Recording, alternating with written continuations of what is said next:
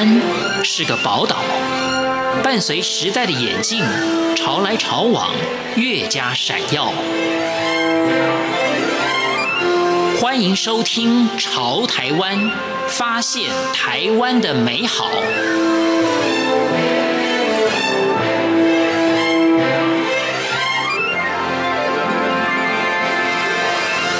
听众朋友，大家好，欢迎收听今天的《潮台湾》，我是闲琴。十年树木，百年树人，教育是百年大业。多元的教育内容启发了孩子们的视野，也增进厚植了不同的能力。黄荣敏所成立的三十七度二戏剧工作室，积极推广戏剧教育，带着孩子们透过幕前幕后的学习，了解戏剧，也从中更加的认识自己。今天潮台湾节目，黄荣敏将分享戏剧的魔力。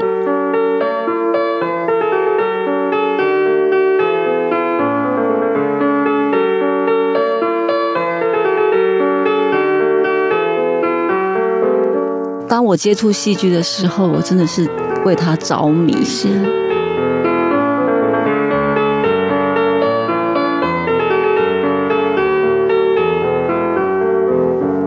黄荣敏音乐科系毕业之后，成为了小学教师。因缘际会下，加入了何左岸剧团，也开启了他与戏剧深深的缘分。后来，黄柔敏离开了公职，到美国研习表演艺术、音乐治疗，达克决定罗兹教学法与接触即兴舞蹈。回台之后，陆续的参与多部的电视剧、舞台剧的演出，更以公视的人生剧展《月光》荣获了金钟奖最佳女配角奖。那为什么会这么钟爱呢？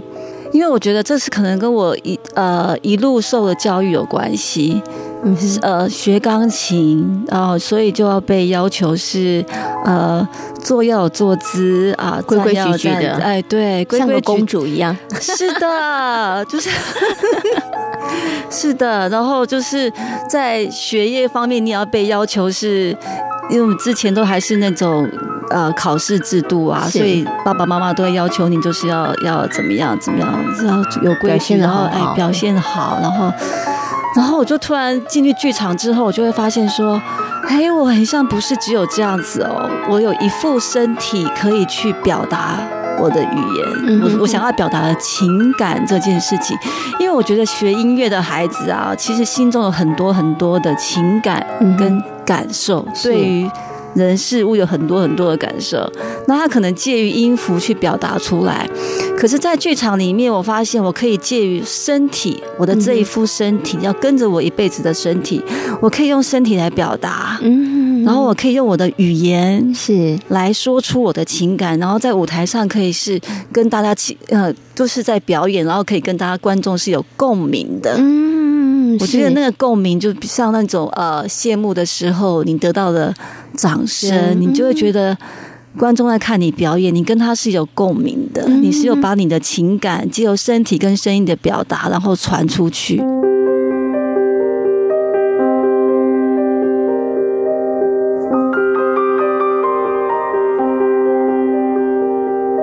因为戏剧，黄荣敏认识了内在的自己。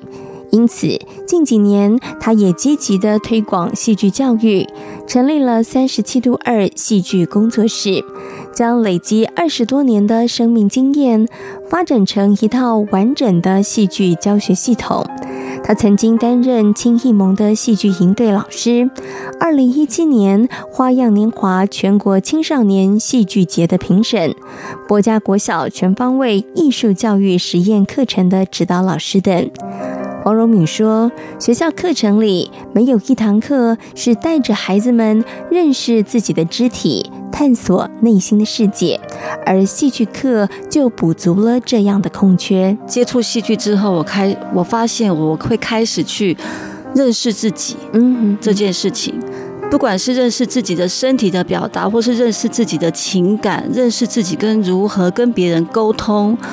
这件事情是在我从小。”书包里面是没有这本课本的，哇！然后我就发现，在剧场里面，我可以有这本课本，我就觉得，我就很想要去探索自所谓自己这件事情。那我就就觉得说，哎，那如果从小就有一门课是来教我们认识自己的话，或许我有很多的决定，或者我的很多错误的什么，不管是我会觉得。会比较清楚，或做一些选择，或做一些决定的时候，是自己是清楚的。所以我就想说，哦，我是学教育，儿童教育，然后又学戏剧，所以我想说，我把这两个东西放进去的时候，我就很希望孩子可以从小就可以认识一本在书包里面找不到的书，叫做《认识自己》。然后我们在我们的戏剧课程里面，我不止他希望他看见他自己，不管你的脆弱也好，你的你看见你的挫折也好，看见你的优美美好也好，你同时也要看见别人的，是对。所以你从看见自己，然后看见别人，然后看见我们大家一起在做些什么，然后我们一起来完成一出戏，这样从里面从戏剧里面。来讲的话，我就觉得我是希望孩子可以从小就可以，嗯，慢慢听见自己内在的声音。戏剧这个部分的时候，我常常跟我的演员们说，我其实没有要教你们多么会演戏，嗯，或者说多么要成为一个多棒的演员，而是我希望你们从这个过程当中，你可以学会的是好好成为一个人。好，你从观察当中，你好好的去生活。你从生活当中，你把这些元素转化成呃，成为演员的元素，然后在舞台上。所以你要必须必须先去好好生活，好好成为一个人。然后你在跟别人沟通的时候，你要学会好好沟通。你要学会好好跟别人合作。这些小小就是很多很多小小的细微的事情，其实都可以在戏剧教育里面发生。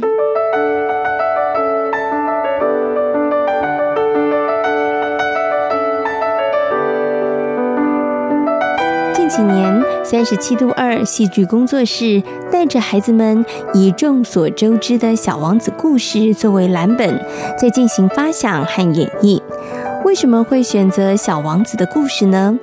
王荣敏笑说，故事的源头来自于他的法国自助旅行。一开始的时候是我三年前要去法国，呃，巴黎，选择一个人的旅行的时候，其实就是给自己人生一个一个阶段的一个礼物。然后我想说，哎，书架上面我要拿哪哪一本书跟着跟着我去旅行呢？其实我相信每个人很多人的书架上都有藏有一本《小王子》这一本书，可是我从来没有把它看完过。就是你看一看，就觉得啊，都是一样嘛。就是遇到什么星球，遇到什么人，有什么啊。可是哎，我觉得我这次的旅行啊，刚好也要去法国嘛。小王子就出生在法国，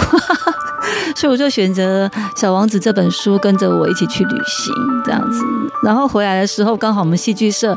的孩子发展到说，哎，他们需要一些台词来练习呃口条的部分。那我就想说，哪一本剧，哪一本？剧本适合孩子来读呢，我就想说啊，那把《小王子》这本剧本改编成剧本，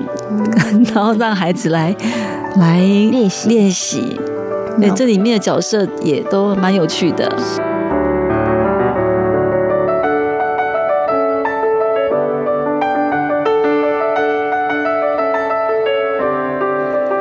们对于戏剧的印象或经验，大多来自于观看居多。要如何带领孩子们学习戏剧？三十七度二戏剧工作室的安德森老师说：“游戏是重要的关键，将所有的课程内容及知识化为有趣的游戏，激起孩子们的学习动机，同时也能够玩出戏剧的大能力。”我们也有肢体开发，然后感官之旅，然后感官之旅这个课程比较特别，是我们会。每一个小朋友发一个黑布蒙住他们的眼睛，因为其实我们的人体接收器百分之七十都是靠眼睛再去判断很多的事情，所以当孩子的眼睛被蒙起来的时候，他们就会有各种反应的发生。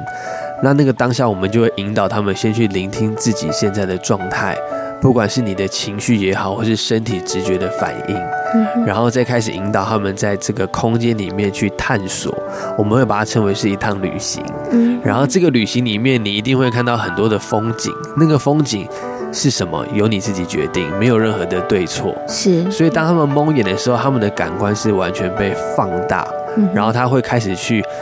感受每一个东西的质感，甚至他可能从来没有好好去感受过地板的温度，或者他可能第一次听到自己心跳跳的这么快，就是很多外在内在的东西在那个瞬间，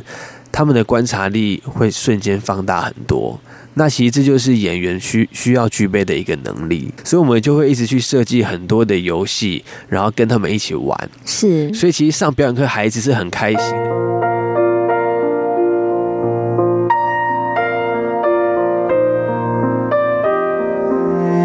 不同专业的剧场班，三十七度二戏剧工作室的戏剧课也有不同的组别，包括了演员组、服装组、道具组等等。孩子们自行选择想要去的组别。对于自己的选择，孩子们不会后悔吗？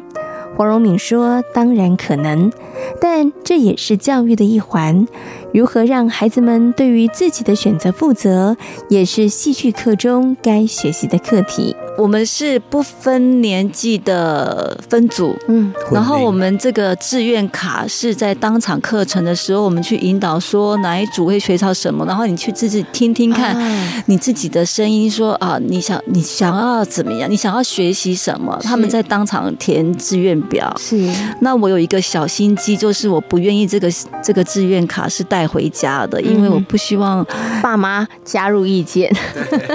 是的，我希望孩子。为自己第一次做出自己的决定，然后即使分完组了，其实都会有孩子说：“老师，我我很像选错组了。”我我我，可是他跟我讲这个的时候，我知道他可能看到别他的好朋友在别组，可能在别组，不在同一组，然后他就产生想说他想要换组。我说：“哦，我们没有提供换组这个服务哦。”是你就是我希望孩子他自己去做选择的时候要学会负责。我希望他负责，你选择了，对不对？是，那你你先不要排斥嘛，你就先去学学看这个环境是什么，然后这些在学些什么东西。有些孩子就从此改变，他或许会喜欢，或就或许喜欢了，那或许你就是挫折，你就去承认你这个挫折，嗯，下学期。就知道。这方面我真的不擅长，不要再选这个了。对，这也是一个很好的事情啊。是，因为认清自己的能力在哪里，我觉得也是很重要的。对，所以我才会说，戏剧教育里面为什么我会说认识自己。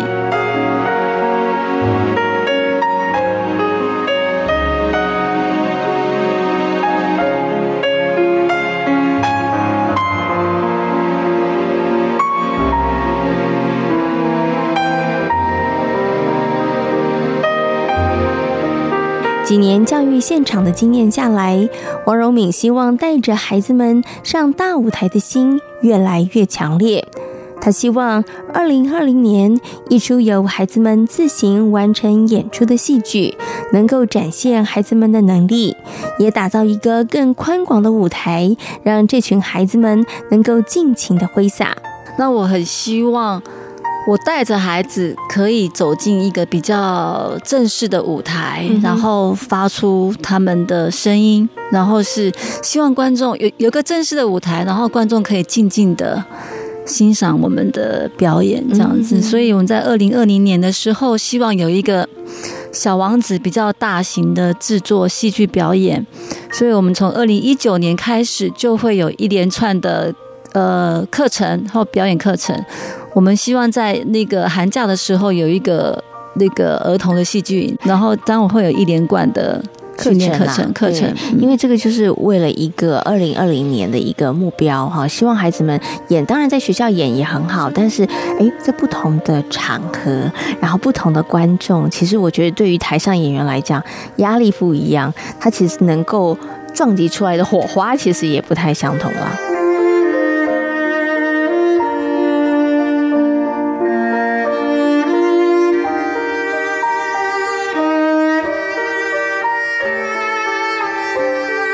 今天潮台湾为大家介绍的是三十七度二戏剧工作室的戏剧教育，感谢大家今天的收听，我们下回同一时间空中再会。